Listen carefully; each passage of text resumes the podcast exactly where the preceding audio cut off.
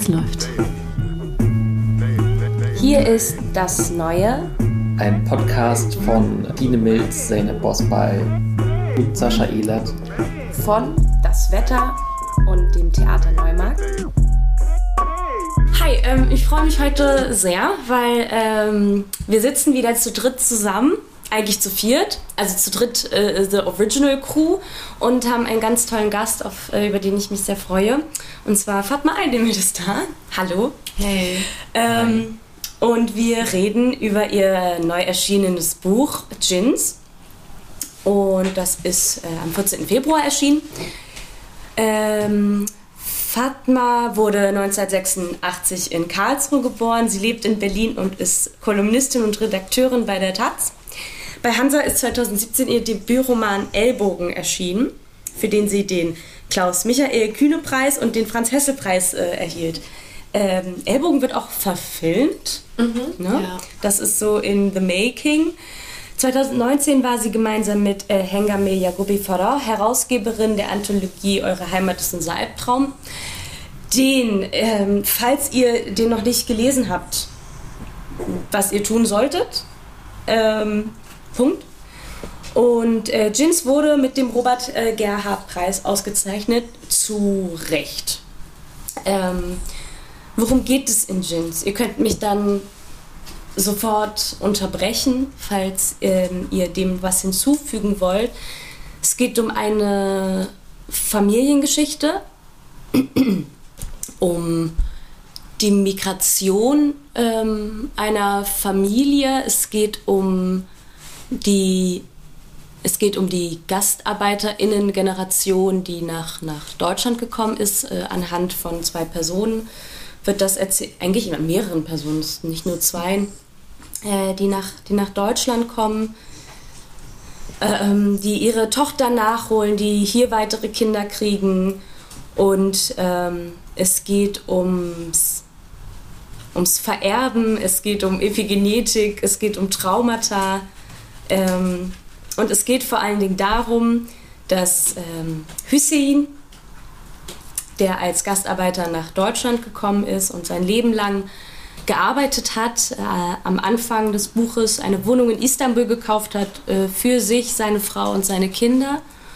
Und während er da so steht und, und schaut und sich über die Wohnung freut ähm, und freut, dass seine Kinder und seine Frau das bald sehen werden, wofür er so hart gearbeitet hat, an einem Herzinfarkt stirbt. Und dann geht's los mit der Beerdigung, damit, dass die Kinder äh, früher oder später äh, ankommen und was für deren Geschichten sind. So, ähm,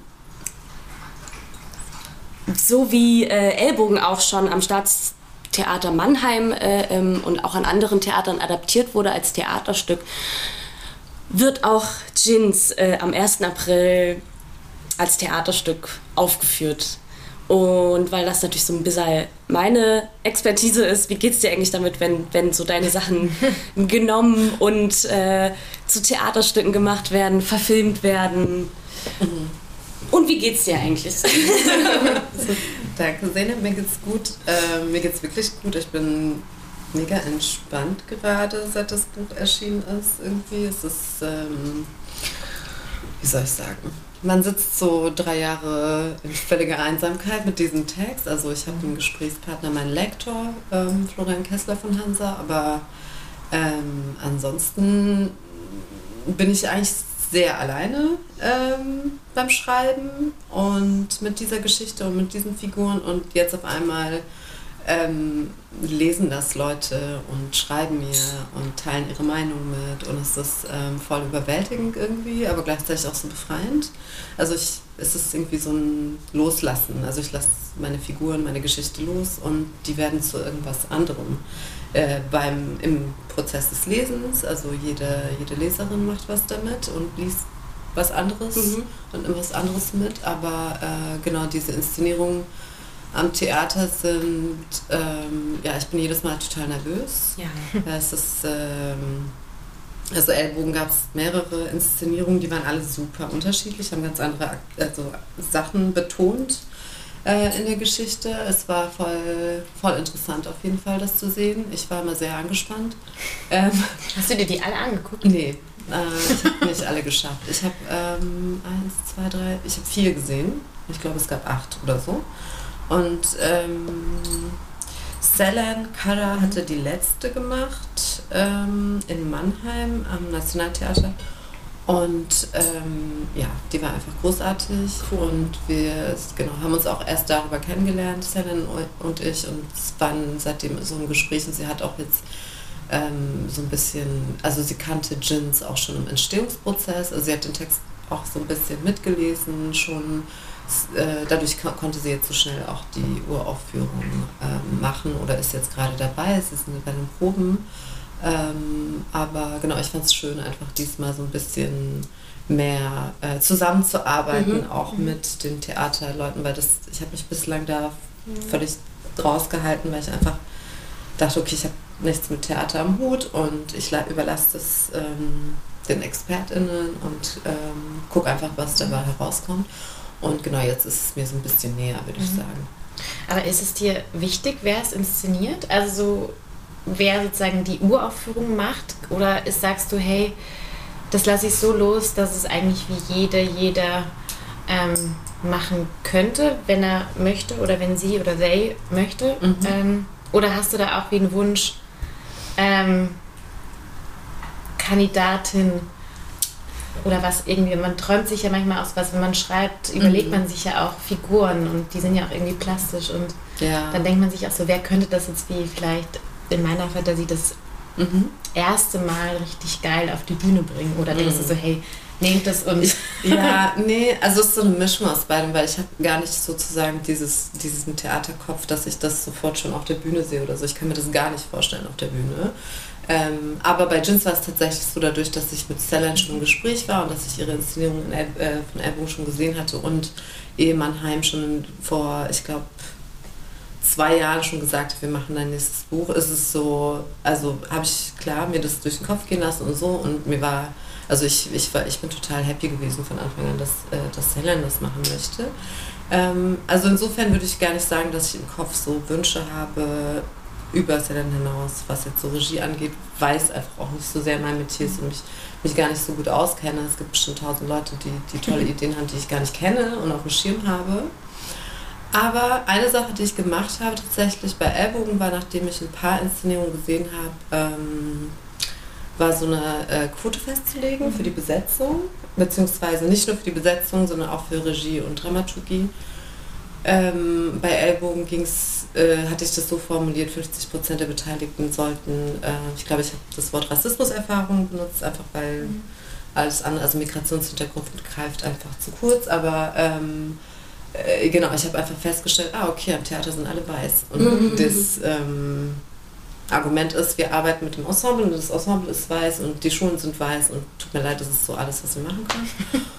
Und ich so, cool. ähm, ich lege jetzt eine Quote fest und wenn ihr die nicht erfüllen könnt, dann macht halt andere Stoffe. Also es Mhm. gibt ja auch andere Mhm. Romane. Und genau, bei Jins ähm, habe ich jetzt sogar die Quote noch ein bisschen länger äh, formuliert, einfach weil es auch um Queerness geht, Mhm. weil ähm, äh, eine Figur trans ist im Buch und ich ähm, wusste, das wird auch schon so ein Kampf, das sozusagen auf der Bühne umzusetzen. Und ja, jetzt in Mannheim klappt das ganz gut, aber mal sehen, ob das dann andere Häuser auch machen können. Ich würde gerne fragen, um so ein bisschen vom Theater äh, weg und hin zum Buch zu kommen, ähm, wie konkret das Bild vor deinem inneren Auge so beim Schreiben ist von den Figuren. Also weil die Familie, die man beim Lesen kennenlernt, so deren ähm, persönliche Dämonen, Bewe Beweggründe, die sie antreiben und so, die bekommt man ja im Laufe des Lesens sehr gut mit. Aber was dann irgendwie noch dann auch mit der Theaterfrage zu tun hat, weil da wird dann ja dir ein konkretes Bild im Form einer Person von diesen Figuren vorgesetzt. Und mich würde interessieren, wie konkret ist dieses Bild, was du vorher hast beim Schreiben. Also hast du so eine fiktive Person Mhm. vor dir? Mit Ähm. Klamotten und so allem. Ähm, nicht sofort. Also ich habe auf jeden Fall, womit ich starte, ist ein Bild, was sehr so schwammig ist eher. Ähm, und dann geht es darum, das sozusagen zu fokussieren und konkreter zu machen. Ähm, ich habe ein Gefühl für eine Figur. Ich weiß so ungefähr, meistens stelle ich mir eine Szene vor, äh, in der sie auf, in irgendeiner Weise agiert oder ein bestimmtes Gefühl sie plagt oder sowas. Also irgendwas, so eine charakteristische Szene. Und ähm, genau, dann gibt es ja natürlich noch den Gesamtzusammenhang im Roman, die Handlung und so weiter. Die Figur muss ja in gewisser Weise auch eine Funktion innerhalb dieses Ensembles der Familie ähm, erfüllen. Aber ähm, genau, ich fange mit einem sehr charmigen Bild an und dann ist, äh, ist sozusagen Schritt für Schritt wird das konkreter und ähm, meistens merke ich auch sozusagen, dass das Bild, was ich am Anfang von der Figur hatte, irgendwie nicht stimmt. Ähm, also ich habe mich so konkret vielleicht, also es gibt zwei Figuren, mit denen ich besonders hart gekämpft, also vielleicht sogar drei. Also die älteste mhm. Tochter Zelda, die Mutter Emine und Hakan, mhm. der Sohn. Das waren so super schwierig für mich. Also nicht, dass die anderen super leicht waren, aber sozusagen, die haben mich immer wieder rausgeschmissen aus der Geschichte, aus ihrem Kapitel. Ich habe einfach gemerkt, okay, ich hatte einen falsches, falschen Eindruck von denen und es macht irgendwie, es ist nicht mehr stimmig, so die Figur. Ähm, ja. Cool.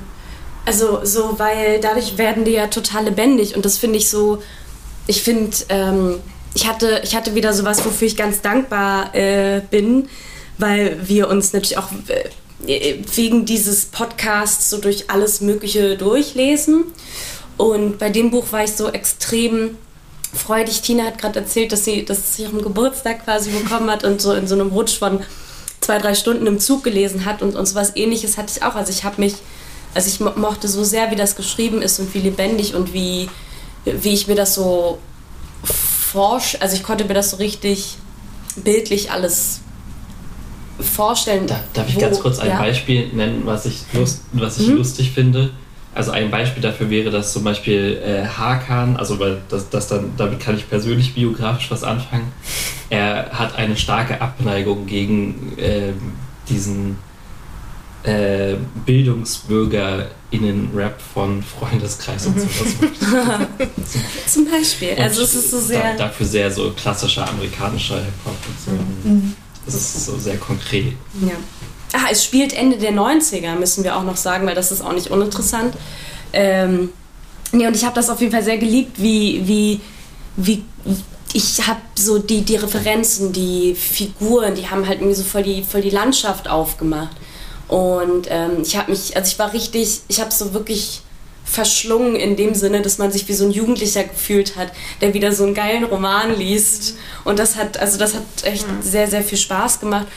Und ähm, ich habe letzte Woche im Rahmen vom Wir sind hier Festival, ähm, was ähm, quasi auch gestreamt wird, also das findet im Frankfurter Literaturhaus statt und ähm, geht äh, viel darum, wie, boah, wie, wie schrei, also wie Literatur auf das Bezug nehmen kann, was gerade passiert und, und ebenso, also eigentlich Literatur seit, Literatur nach Hanau, so vor allen Dingen. Und, und das greift so um sich und dann gibt es halt verschiedene Talks und Panels dazu.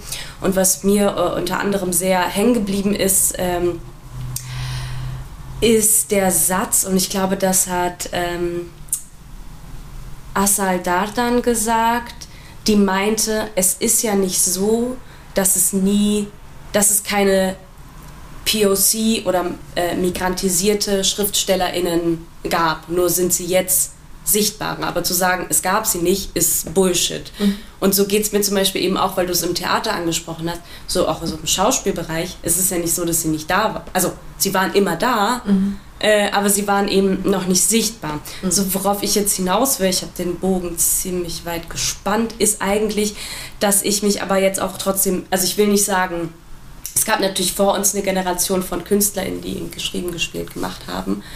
Ähm, aber dadurch, dass jetzt, sage ich mal, so der, der Generation, der Altersunterschied nicht so groß ist zwischen uns, sind da plötzlich so Referenzen drin, ähm, auf die ich total anspringe und die es noch nicht so viel gibt. So. Und ähm, ich finde es krass beautiful, weil ich weiß nicht, so beim Reden, ich weiß nicht, ob wir auch schon darüber geredet hatten, aber als Sascha und ich geredet, also darüber gequatscht haben, was gibt es eigentlich so für Familien, mhm. ähm, Eben, Eben, Eben, ja, mhm. so aus dem, aus dem äh, Gastarbeiterfamilienbereich. Und das gibt es, äh, es gibt Geschichten, es gibt Anekdoten, es gibt mhm. Dokus, ein paar Filme, ähm, aber so, so, so niedergeschrieben, mhm. ähm, super wenig. Und das hat mich in, in sehr, sehr vielen Dingen abgeholt. Und das ist schon mal wirklich ähm, richtig, äh, richtig toll, weil das passiert nicht so oft. Mhm. Ähm, ja. Außer die Buddenbrooks von Thomas Mann. Und da denkt man sich halt auch so, naja. Weil das ist lustig, also weil da musste ich auch die ganze Zeit dran denken beim Lesen, so krass ist so ein Familienepos. Mhm. Und ich hätte so Bock, so zu wissen, was noch davor war mhm. und was so noch danach kommt. Also wirklich, weil das Buch macht so Lust, noch mehr über diese Figuren mhm. zu wissen, aber auch über ihre Backgrounds, wo sie dann herkommen wo kommt Emily dann wirklich her, wo ist sie wirklich aufgewachsen. Man kriegt so ein bisschen mit, aber mhm. man ist so geil. Ich will eigentlich die Geschichte eigentlich noch von ihren Eltern mhm. mitbekommen. Ich will aber auch noch die Geschichte von den Kindern mitbekommen und den Enkelkindern, was so weiter passiert.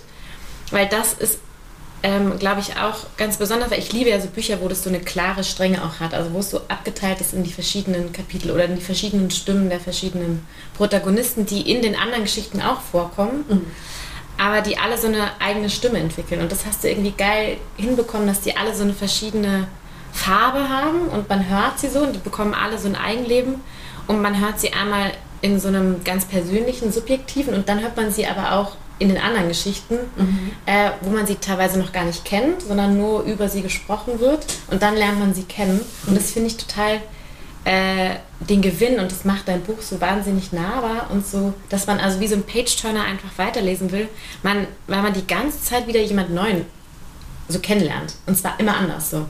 Einmal, wie wird über ihn gesprochen oder wie wird über sie gesprochen. Und dann spricht sie aber auf einmal selber und das macht irgendwie total Bock. So. Und ganz vieles ist aber auch, also jetzt, weil ich jetzt so gesagt, wow, Gastarbeiter, äh, äh, Geschichten und so, es ist trotzdem Familie. wahnsinnig universell. Also es ist trotzdem so, aber gerade das fehlt einem ja, dass man so Punkte hat, wo man ist so, ja, manche Dinge sind und bleiben einfach, äh, da kann jeder einen Bezug zu haben. Und also und ich glaube, deshalb kann es total, also total viele Leute abholen. Mhm. Ähm, Warum, äh, was, was ich mich gefragt habe, äh, warum heißt das Buch Gins? Was sind Gins für dich? Mhm. Ähm, Gins sind für mich ähm, so Gruselgeschichten aus meiner Kindheit. Mhm. Ähm, also die, es, mit Gins sind so sehr viel Aberglaube verbunden. Gleichzeitig spielen sie auch eine Rolle im Koran. Das heißt, so in muslimischen Kontext gibt es auch, ähm, also es gibt sozusagen einen Grund, sich vor ihnen zu fürchten, weil es sozusagen Quellen gibt, die auf sie Bezug nehmen, aber gleichzeitig im Koran geht jetzt gar nicht, steht jetzt gar nicht, dass Djinns böse sind oder man sich vor denen fürchten muss oder so, sondern die sind einfach unter uns auf der Welt, wir sehen die nicht und die sind da. Ähm, aber es ist natürlich trotzdem gruselig, wenn irgendwelche Leute da sind, die man nicht sehen kann. Und ähm, genau, ich, ich äh, fand das immer so besonders gruselig, dass so ähm, gerade in der Türkei bei, oder bei meinem türkischsprachigen, ähm, gerade in der Türkei in so Urlauben, dass ich gemerkt habe, dass so Frauen ähm, teilweise gar nicht die, das Wort Gin ausgesprochen haben, sondern nur die mit den drei Buchstaben. Sind. Genau, das. Mhm. ähm, ja. Mhm. Und ähm, die Kinder haben das dann so übernommen und haben immer die mit den drei Buchstaben, dies, das. Ich war so, was, was sagt ihr denn da? Was soll das heißen? Bis ich gerafft habe, dass sie eben dieses Wort nicht aussprechen, damit sie nicht mhm. versehentlich einen rufen und sich einen einfangen und dann der einen verrückt macht. Und es gibt halt, es gab halt so das geht halt in verschiedene Richtungen, diese Djinn-Geschichten. Also es, es, ist oft sozusagen, wenn eine Person in irgendeiner Form äh, nicht der Norm entspricht, dass das dann auf so Geistergeschichten irgendwie zurückgeführt wird. Also es kann Mental Health sein, das ist äh, manchmal Queerness. Ähm, das sind so verschiedene Sachen, aber ich ähm, fand das jetzt gar nicht so also beim, ich fand jetzt gar nicht so diesen spirituellen oder eben diesen äh, gesellschaftlichen Aspekt wichtig für das Buch, also von Jins, sondern eher so als ästhetisches Motiv, so, okay, da ist etwas, das ist da und irgendwie versteckt sich das oder wir verstecken das. Also für mich ist das eher so, alle, alle Figuren in dem Buch sind irgendwie von Jins geplagt, die sie entweder nicht selber konfrontieren wollen oder die sie so voreinander verstecken. Aber also, was ich ganz irgendwie auch interessant finde, weil es gibt ja vor allem, also so habe ich dann die Jins nochmal wie nochmal anders gelesen, vor allem bei der Mutter und dem Vater, die dann eigentlich wie in so ein Zwiegespräch mit so einem Djinn gehen oder also auch ein Du mit dir spricht, so ganz direkt. Mhm. Und das haben die Kinder ja nicht so direkt. Also da ist wirklich so eine Konfrontation eigentlich mit der Elterngeneration, die nochmal in so ein Zwiegespräch also gehen mit einem Djinn, so, so mit dem Dämonen, die sie irgendwie hatten, seit sie jung. Und das habe ich mich noch gefragt, ob das hier auch so ein so ein Plot ist, weil du auch gerade erzählt hast, dass die Elterngeneration und die älteren Frauen immer so, ja, das sind die drei mit den Buchstaben und ja nicht rufen und ja nicht mit ihnen irgendwie nur reden, mhm. mhm. dass die Kinder schon einen anderen Umgang mit den Djinns haben als sozusagen die Elterngeneration. Mhm. Also es gibt verschiedene Lesarten, mhm. das lasse ich auch, mhm. auch, so offen. Also wer sozusagen spricht in diesen ersten und letzten Kapitel äh, in der Du-Form. Ähm, deswegen, ich würde mhm. jetzt nicht sagen, das stimmt nicht, was nee, du sagst. Aber ich meine sozusagen eigentlich eher den Umgang sozusagen von so jüngeren Generationen und so älteren ja, Generationen ja, so mit auf jeden Fall. Jin, weil du redest ja da auch schon ganz anders wahrscheinlich drüber als deine Oma. Ja, so. ja, klar, natürlich. Oder als nee, aber Tanten. ja, voll. Ja. Und ähm, aber was ich so, also ich fand es nämlich total krass, weil, weil mir wurde als äh, äh, vor allen Dingen als Jugendliche, gar nicht so sehr als Kind, mir wurde als Jugendliche von irgendwelchen anderen türkischen Jugendlichen mhm. oder Türker, ja, äh, äh, immer so voll vor, vor den Angst gemacht. Und für mich waren die dann immer halt eben immer so die mit den drei Buchstaben und so. Deshalb fand ich so, dass als ich, als, als äh, ich das erste Mal dann von dem Buch gehört hatte, war ich so, oh, no, she didn't. Und dann, und dann dachte ich so, geil. Also es hat so viel entzaubert und mystifiziert. Und das, das hat, ist so witzig. Das ist Sascha Salzer meinte bei der Premiere auch so, okay, alles klar, aber äh, findest du es nicht ein bisschen reckless, jetzt dieses Wort so riesengroß auf das zu schreiben, wenn man nicht mal den Namen aussprechen soll? Aber ich finde, das ist halt so... Ähm, aber eben, wenn wir dann irgendwie so über, über Mental Health reden oder, oder über das reden, was nicht gesagt werden darf oder was vertuscht, vertuscht wird in, in äh, in erster Linie in auch so Familienkonstellationen. Was darf man nicht aussprechen? Was für Geheimnisse haben diese Menschen, die sie auch nicht miteinander teilen? Das fand ich irgendwie so, das fand ich irgendwie so auch dann so ein tolles Bild dafür zu sagen, es ist aber da und wir benennen es. Mhm. Und ähm, oh Gott, jetzt warte mal, jetzt kommt mir so ein richtig bescheuertes Rap-Zitat. warte mal. Ähm, ah, fuck, alles ah, warte mal, jetzt muss ich ja kurz nachdenken. Alles, was meine Augen sehen können, davor habe ich keine Angst. Mhm. So, also irgendwie sowas. Ähm, von äh, Gringo und äh, ich weiß, ist, ist auch Bockwurst jetzt. Aber so, und, und ich dachte plötzlich dadurch, dass es so, so benannt wird und dadurch, dass wir so durch die Kapitel hindurch mhm. immer mehr, also sie trifft ähm, Peri und äh, Ümit treffen in Istanbul eine Seherin. Mhm. Und ähm, und Pedi lässt sich so in der Hand lesen. Und man ist so relativ am Anfang des Buches und die Seherin ist halt so, sagt eben so Dinge und man ist noch so, ja, und, und man, man hört halt Pedi so denken, ja, das kann ja irgendwie gar nicht. Also, nee, man hört Ümit. Ümit, mhm. genau. Man hört Ümit zu denken, ja gut, dass wir jetzt zu einer Beerdigung gehen, das äh, sieht man uns vielleicht an, weil wir traurig sind. Warum warum redet sie von zwei Beerdigungen? Wir sind vier Geschwister, warum redet sie von fünf Geschwistern? Und man ist irgendwie so, woran, woran glaubt man jetzt? Ne? Und im Laufe des Buches checken wir irgendwann ähm, das fünfte Geschwisterkind, wir checken irgendwann die zweite Beerdigung, aber so wie auch diese, ähm, wie auf so eine ganz fast natürliche Weise trotzdem dieses Übernatürliche gar nichts, äh, du, also du nimmst dem das Gruselige. Und dafür bin ich irgendwie ganz, ähm, ganz dankbar, weil es ja auch was Schönes haben kann. Also genauso wie, wie man dann sagt, ähm, wie ich dann panisch nach Hause gerannt bin und meinte, äh, was, was sind die mit den drei Buchstaben und so und mir dann gesagt wurde, ja, es gibt gute und es gibt böse, aber es mhm. gibt auch nicht, also es steht eben im Koran auch nicht, sind die gut, sind die böse, sind einfach da. Mhm. So und dann kommt es immer darauf an, wie du, mhm. ja, ne, in was für einem und was ich dann auch irgendwie relativ schnell äh, gecheckt habe, ist, das gibt es ja auch in jeder Religion.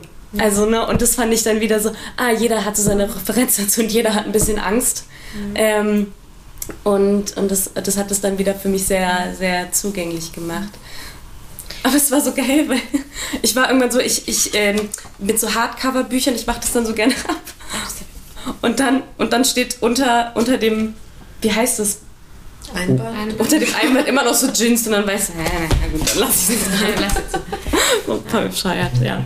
Also ich habe vielleicht mal so eine voll große Frage, also vielleicht auch zu groß. Ähm, weil der Ausgangspunkt ist ja eigentlich der Tod.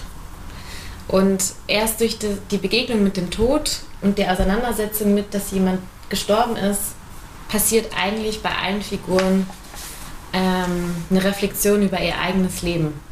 So. Und nur durch den Tod passiert auch wieder eine Annäherung eigentlich bei allen irgendwie auf einer Ebene, dass sie sich wieder ähm, miteinander, mit sich, aber auch mit ihren Brüdern und Geschwistern und mit ihrer Mutter auseinandersetzen und hinsetzen, hey, wir müssen jetzt mal Tacheles reden, weil hier irgendwie irgendwas ist da nicht richtig. So. Was bedeutet denn der Tod für dich jetzt selber, also so als Ausgangspunkt? Weil es startet mit Tod und ich will es nicht sagen, aber es geht auch weiter mit Tod. So. Mm, mm. Ähm, also für mich war das erstmal nur, ich hatte halt relativ früh dieses erste Kapitel schon mhm. von dem Buch und wusste noch gar nicht, okay, was wird das eigentlich, was ist das die Mitte von der Geschichte, mhm. das Ende von der Geschichte und habe dann irgendwann gecheckt, okay, das ist der Anfang, so daraus entsteht etwas, weil ich ähm, es ist einfach ein interessant, also blöd gesagt, aber es ist einfach ein interessanter Zeitpunkt, die Figuren ähm, in diesem Moment kennenzulernen, mhm. In dem sie trauern ähm, oder auch so in Schockstarre so ein bisschen stecken, weil das natürlich ein plötzlicher Tod ist des Vaters bzw. des Ehemanns, der nicht erwartbar war. Und ähm, gleichzeitig ist ja auch, ähm, also der Verlust des Vaters oder des Ehemanns macht auch was mit der, also macht auch was mit der eigenen, ähm, wo stehe ich eigentlich im Leben? Also wo verorte ich mich jetzt? Wer bin ich eigentlich, wenn dieser Vater nicht existiert?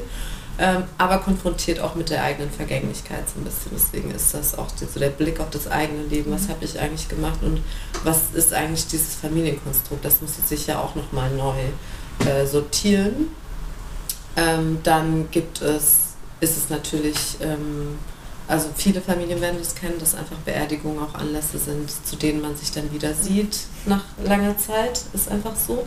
Und es gibt ja auch eine Figur im Buch äh, Selda, die den Kontakt zu ihrer Familie abgebrochen hat und das ist sozusagen ähm, die einzige Situation, in der sie wieder zurückgeht und diese Annäherung äh, irgendwie zustande kommen kann. Ähm, was war die Frage nochmal? Aber es ist Was, ein Unterschied. Ah, ja, genau. Für dich. Ähm, und ganz ähm, und ganz am Anfang, es ist einfach, ähm, mich hat einfach, für mich war halt am Anfang diese Figur Hussein einfach das Mysterium, mit dem so alles angefangen hat, weil diese, dieser Mann, der nicht besonders viel spricht, von dem man jetzt nicht so besonders viel weiß, wie fühlt er sich, was geht ihm durch den Kopf, was hat er erlebt. So, ich kenne solche Männer, die sind in meinem Leben, aber ich weiß halt nicht so viel über sie. So. Mhm.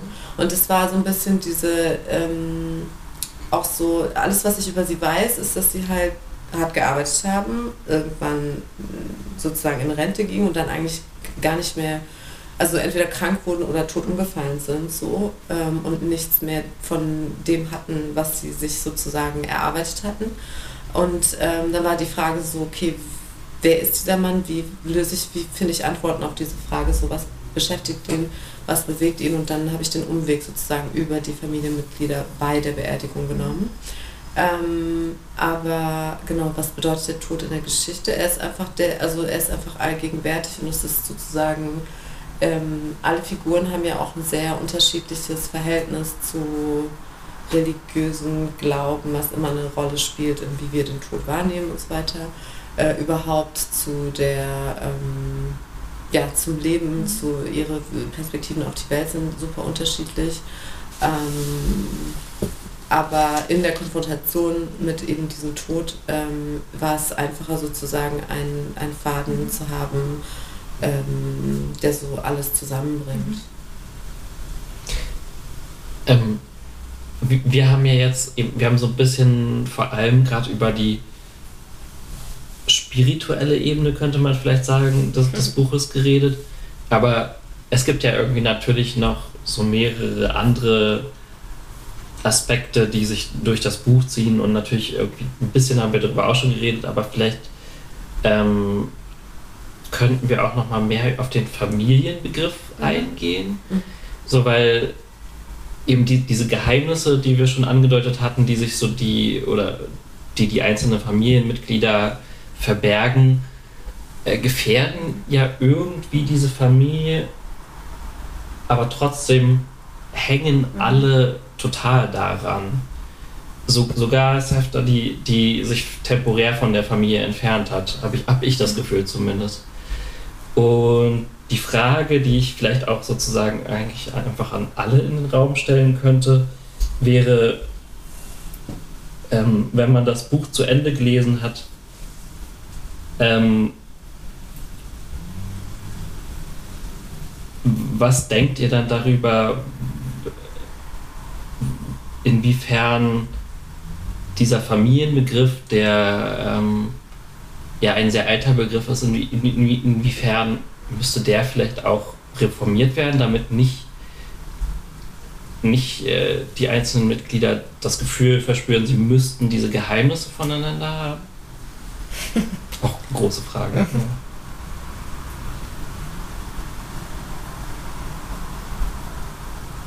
Ja, also mit Familie ist ja irgendwie, also das ist ja auch so Nuklear-Family, also so das traditionelle Bild Mutter, Vater, Kinder, so, was ja immer schon ein weirdes, also was so total seltsames ähm, Konstrukt einfach per se schon ist, weil da werden Leute zusammengewürfelt, die wie eine Zeit lang miteinander verbringen, aber dann trennen sich ja Leben auch recht schnell. Also wenn Kinder erwachsen werden, dann ziehen sie aus, dann gehen die ihren eigenen Leben, aber man hält immer noch an dieses starre Konstrukt. Und man verfällt ja auch, ich kenne das ja auch, man verfällt ja dann auch, wenn man zu Hause ist, genau wieder in die gleichen Rollenbilder zurück. Also man ist dann wieder die Teenager-Tochter oder der Sohn, der irgendwie noch bis nachts um fünf rausgeht und dann der Vater dann sagt, hey, äh, was los? Also mhm. ist doch morgen Familientag, was machst du so?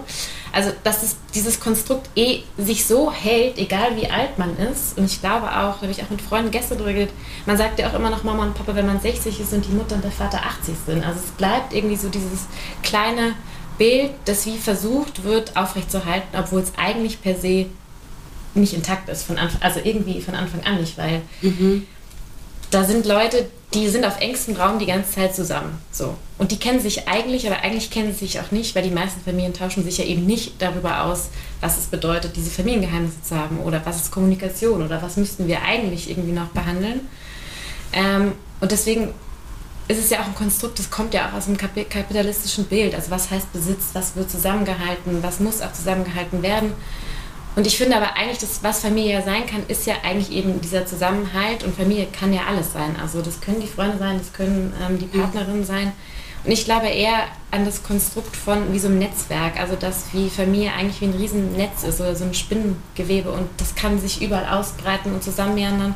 Und es könnten immer die verschiedensten Konstellationen einnehmen, die nicht immer die gleichen sind, aber es hält sich irgendwie zusammen. So mhm. wie so ein großes, breites Netz und das finde ich eigentlich das Schöne und das sollte man eigentlich viel mehr zelebrieren, dass egal wie nah und fern man ist, auch mit Abständen und nicht, dass eigentlich alles Familie sein kann, weil es geht eigentlich um die Zusammenhalt und dass man in den schwierigsten und schönsten Situationen wie beisammen sind, sein kann und sich austauschen kann und auch mit einer Ehrlichkeit zu sagen, hey, mir geht's gerade scheiße oder hey, es tut mir leid, dass ich dich jetzt die letzten vier Wochen richtig scheiße behandelt habe. Was bedeutet dieser Zusammenhalt? Und ich glaube, das hat ja auch was Gesamtgesellschaftliches. Das wurde ja überall gekappt. Und ich glaube, das ist für mich so Familie oder was Familie sein kann, ist halt, mhm. wie kriegt man dieses Netzwerk irgendwie so stark über Bindung, dass es alles überdauern kann. Ähm, so auch gesellschaftlich, ne? Also. Ja.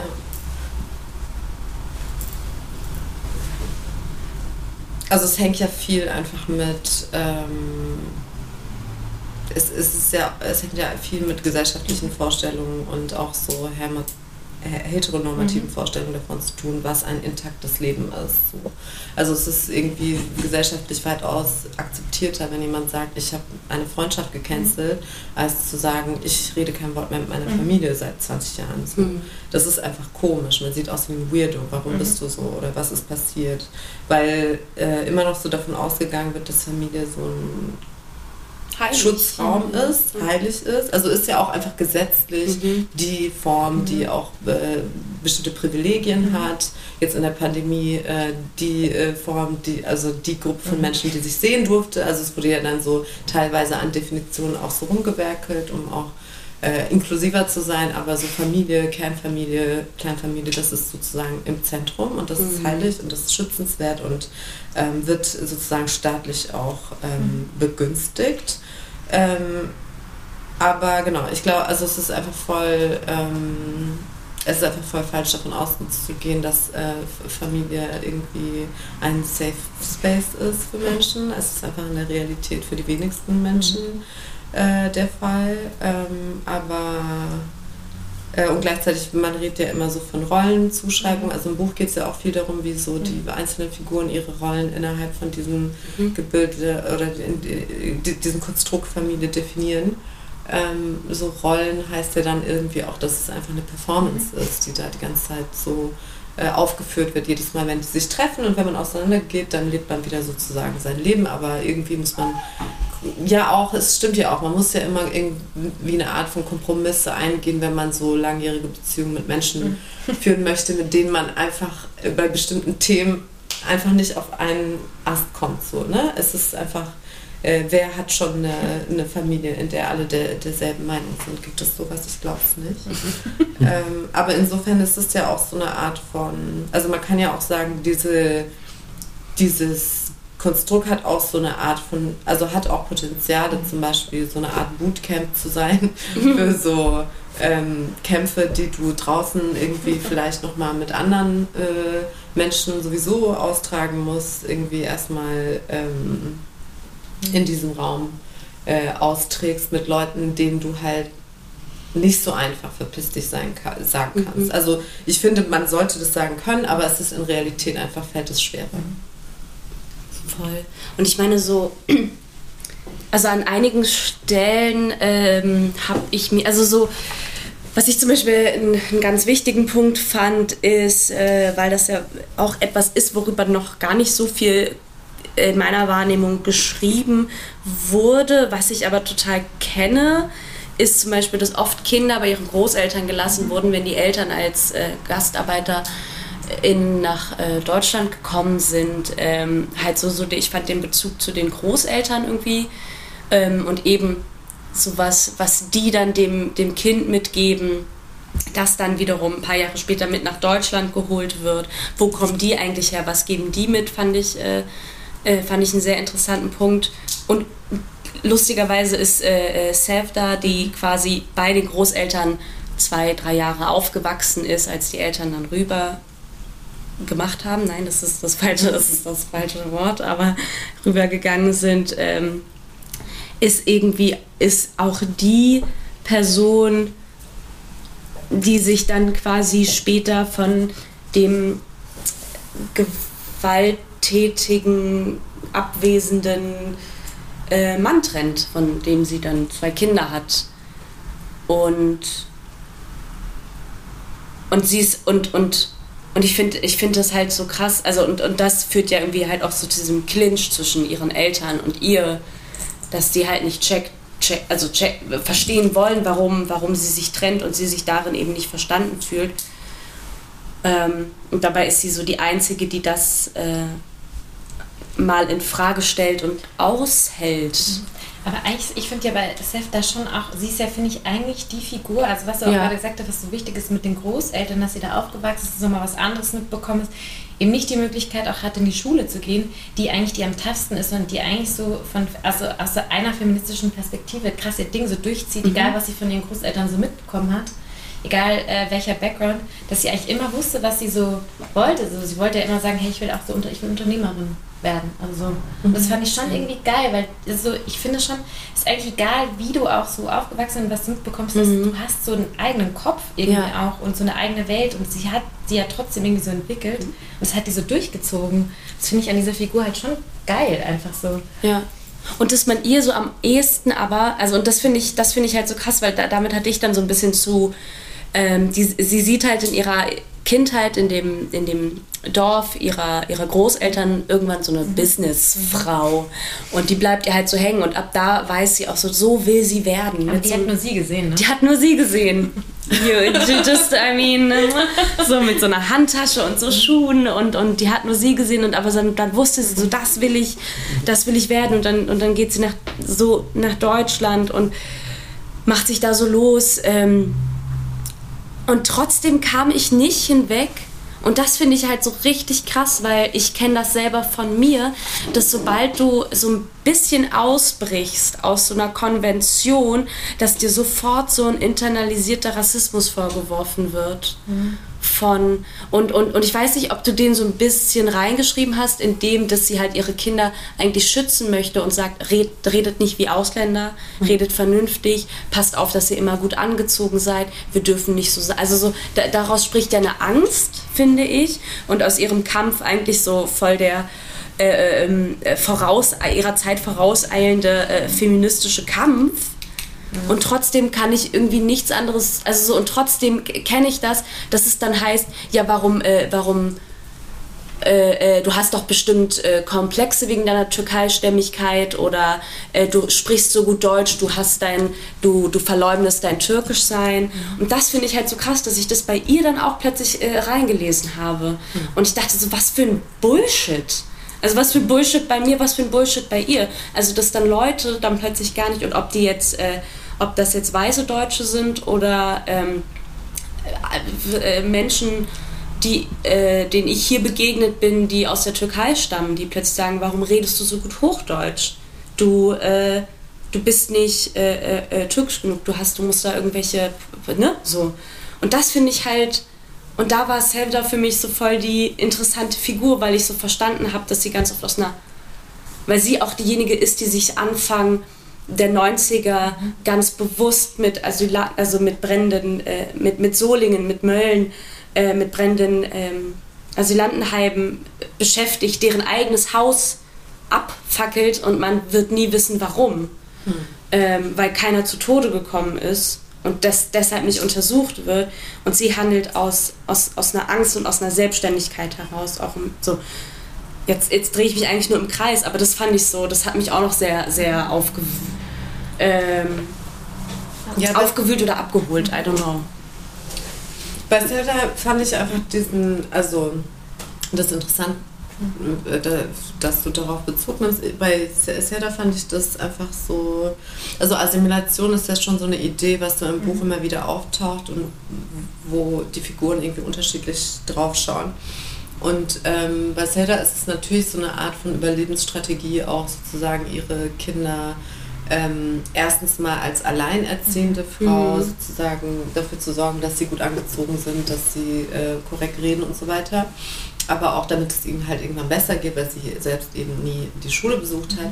Ähm, aber äh, auch als Überlebende von einem Brandanschlag äh, zu glauben, sozusagen, es ist besser, wenn ich mich und meine Kinder unsichtbar mache oder wenn wir uns möglichst anpassen und wie so ein Chamäleon so da durchschleichen, ähm, ist halt ein, eine Strategie von Mhm. ihr. Ähm, rettet diese Strategie? Ich glaube persönlich nicht. Also Mhm. ich als Fatma Aydemir jetzt, nicht als, ähm, ne? aber ich, ich, ich glaube nicht, dass Assimilation uns rettet und Mhm. ähm, das äh, wird ja auch im Buch an anderer Stelle in Frage gestellt, als es eben um äh, die Assimilationspolitik in der Türkei geht. Also Mhm. da ist ja nochmal Ja. eine ganz andere, ähm, also da funktioniert ja Unterdrückung auch nochmal anders, als jetzt diese Familie in Deutschland erfährt.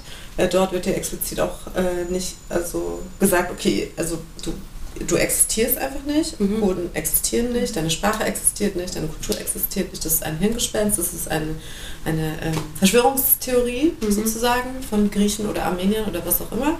Ähm, und ähm, sozusagen das wird so komplett ähm, verschwiegen und führt dazu, dass diese Identität und die Sprache auch so abgelegt wird. Ähm, aber es ist nicht, also es, es, es gibt ja dann die im Buch das wieder aufschnappt und sich damit auseinandersetzt und sozusagen das weiterträgt. Also es ist so, es ist eigentlich nicht hundertprozentig auslöschbar, aber ich, genau, ich fand es ähm, spannend, auf so Assimilation aus verschiedenen ähm, Richtungen draufzuschauen, auch auf diese mhm. Idee. Ja, und auch, oh, entschuldige, ja. dass ich, ja. Ja, weil das, glaube ich, so, was mich schon noch interessiert hat, weil du, du platzierst es ja eben so erste GastarbeiterInnen-Generation so, und es spielt vor allem in den 90ern, also so zwischen so 78 und Anfang der 90er. Was ich schon auch nochmal eine, Spe also so eine super spezielle Zeit finde, sozusagen. Die Auseinandersetzung in Deutschland, was hat, was hat auch irgendwie das ganze Thema von Integration eben in Deutschland mhm. nichts, mhm. äh, war ja irgendwie kein Thema in den Ende der 70er. Die haben gesagt, ja, die gehen ja eh wieder zurück. Also mhm. die müssen wir ja gar nicht wie irgendwie versuchen, irgendwie so in diese Gesellschaft einzubauen. Mhm. Und auch dieser Wunsch, immer wieder zurückzugehen bis zum Ende. Mhm. Also das finde ich schon echt ein interessantes Thema, weil es ist was anderes als jetzt 2022 so mhm. eine Geschichte zu schreiben. Mhm. Also was bedeutet es auch so unsichtbar zu werden oder sich so ganz komisch anzupassen in eine Gesellschaft, die einen irgendwie gar nicht haben will, weil man alle rechnen, alle Seiten rechnen damit, die gehen ja eh zurück. Mhm. Oder ich will ja eh zurück. Also das ist so ganz komische dazwischen. Und das sind ja auch diese komischen Jahre dazwischen, diese 90er.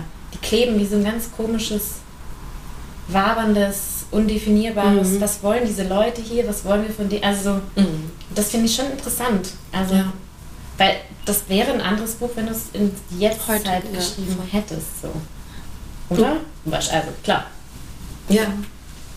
Mhm. Aber es hat dich vor allem also auch interessiert, diese 90er dann auch so die Pinnadel darauf zu ähm, setzen. Ja, also pragmatisch einfach, weil ich mit Hussein angefangen habe und er erste Generation ist und er in früheren Rente stirbt. Also es mhm. war klar, dass irgendwann in den 90ern sein muss, rein rechnerisch. Aber also es hat mich, ähm, genau, ich habe einfach durch, ähm, was Sascha vorhin auch mhm. schon erwähnt hat, ich bin mit Rap aufgewachsen mhm. und es ist einfach dann, ist 90er einfach die, eine wichtige Zeit, einfach mhm. interessante Zeit, so popkulturell. Ähm, aber genau, in, ähm, es ist ein sehr gewalttätiges Jahrzehnt in Deutschland, wie auch in der Türkei, wo auch unzählige Massaker verübt wurden in den 90ern. Und in Deutschland eben diese Allgegenwärtigkeit von rechter Gewalt nach der Wende. Ähm, irgendwie auch so ein Land, was dann so ein bisschen mit sich selbst beschäftigt ist, noch total. Ähm, und wo eben, ähm, was du vorhin meintest, mit diesem, okay, die Leute sind jetzt nicht zurückgegangen, was machen wir jetzt mit mhm. denen, weil wir haben jetzt noch mehr Arbeitslose, wir haben noch mehr ähm, Arbeitskräfte in dem Sinne und ähm, es geht ja auch so an der Stelle so ein bisschen um diese Konkurrenz dann auf dem Arbeitsmarkt äh, mit mhm. ostdeutschen ArbeiterInnen.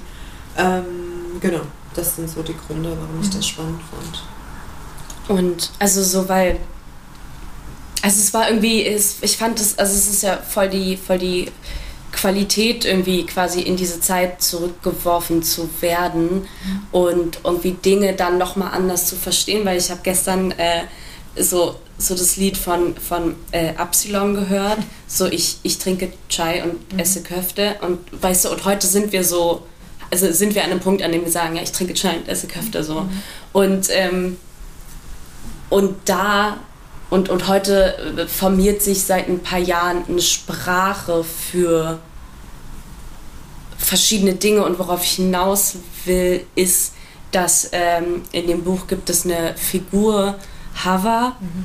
ähm, die Sevda, als sie nach Deutschland kommt, so, es ist eine wichtige Bezugsperson für sie. Sie ist die Tochter von anderen, ähm, sie ist ein anderes Gastarbeiter*innen-Kind. Und ähm, die sagt halt, für die sind, also für, für, für, Deu also für die Deutschen sind wir alles scheiß Türken. So halt so Schwarzköpfe, so. Für die sind wir alle gleich, aber wir sind nicht alle gleich. Und dann geht man so zurück in die Türkei und da bist du nicht, da ist nicht alles gleich. Also so, da ist das Problem, dass nicht alles gleich ist.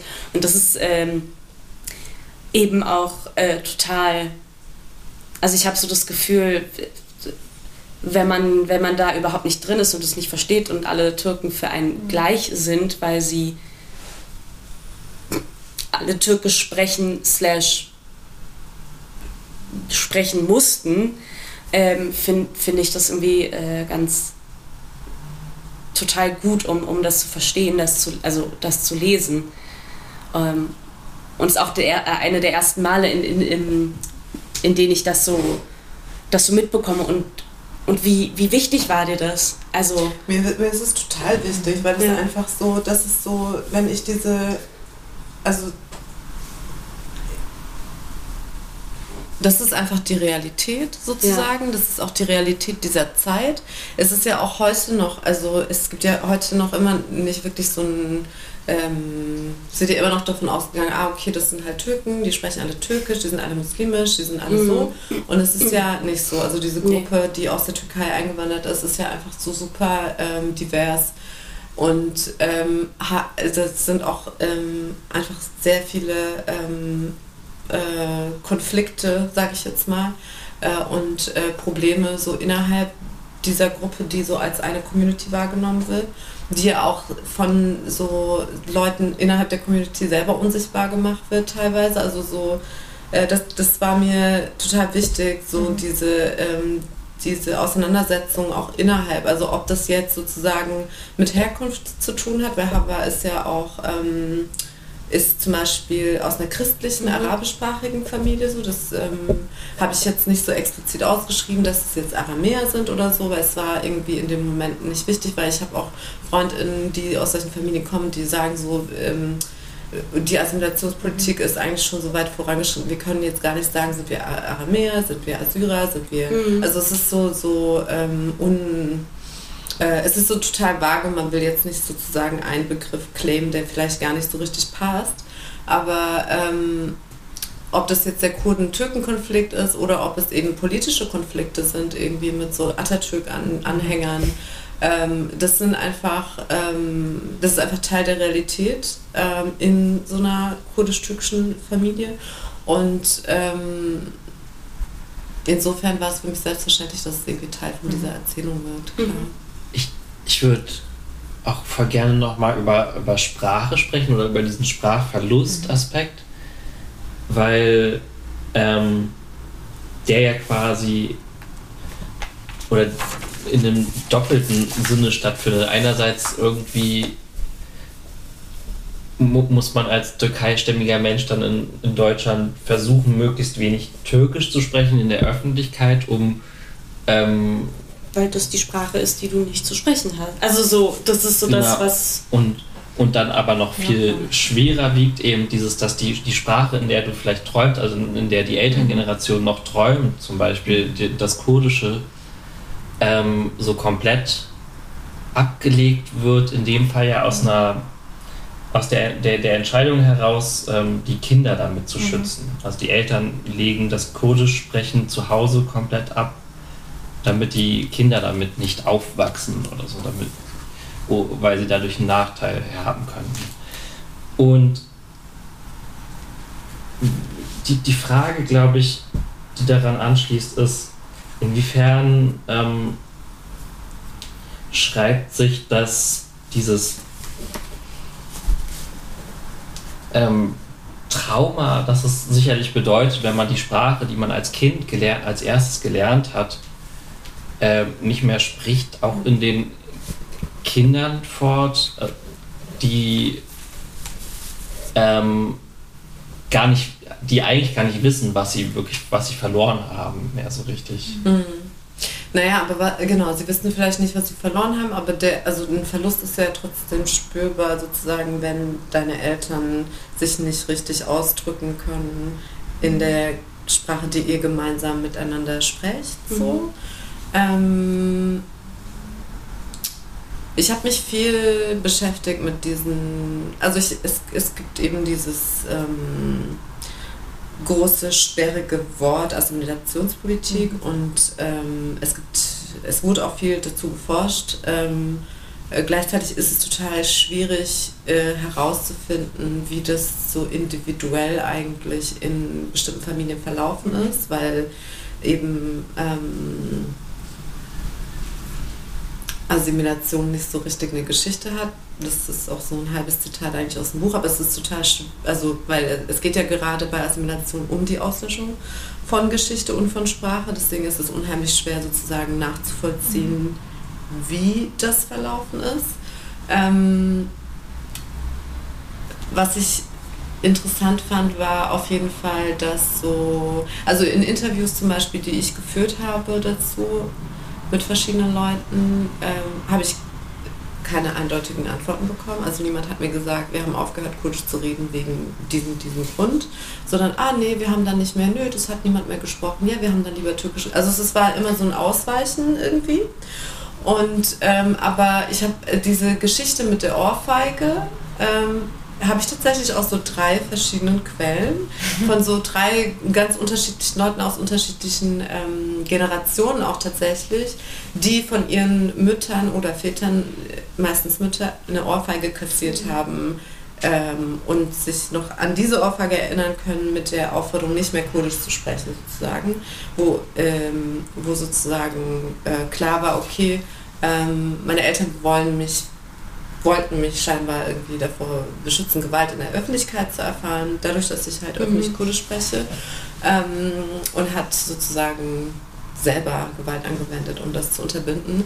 Aber ähm, ja, also dieser Sprachverlust ähm, war, war eine schwierige Geschichte, sage ich jetzt mal so, dem, dem auf den Grund zu gehen. Und weil auch einfach die, die türkische Geschichtsschreibung so mega lückenhaft ist äh, dass es super schwierig ist, wirklich Quellen zu finden, was ist zum Beispiel vor dem Putsch 1980 überhaupt in der Türkei passiert, was sozusagen die Unterdrückung von Minderheiten angeht.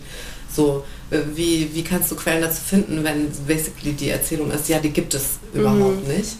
Und da muss ich halt immer wieder so auf, aus, ausweichen auf so kleinere, äh, so Nebenschauplätze. Mhm. Zum Beispiel, ich habe dann einen, ähm, einen äh, Dokument aus einem, aus, einer Gerichts, aus einem Gerichtsverfahren von 1970 gefunden, wo es tatsächlich darum ging, also so eine studentische äh, Organisation wurde da angeklagt und dann wurde vor Gericht verhandelt, ähm, ob das Volks, Volksverhetzung sei, zu behaupten, dass es die kurdische Sprache gibt und dann wurde vor Gericht mhm. das sozusagen bewiesen, dass es eine eigenständige Sprache ist und nicht so ein Fantasiegebilde.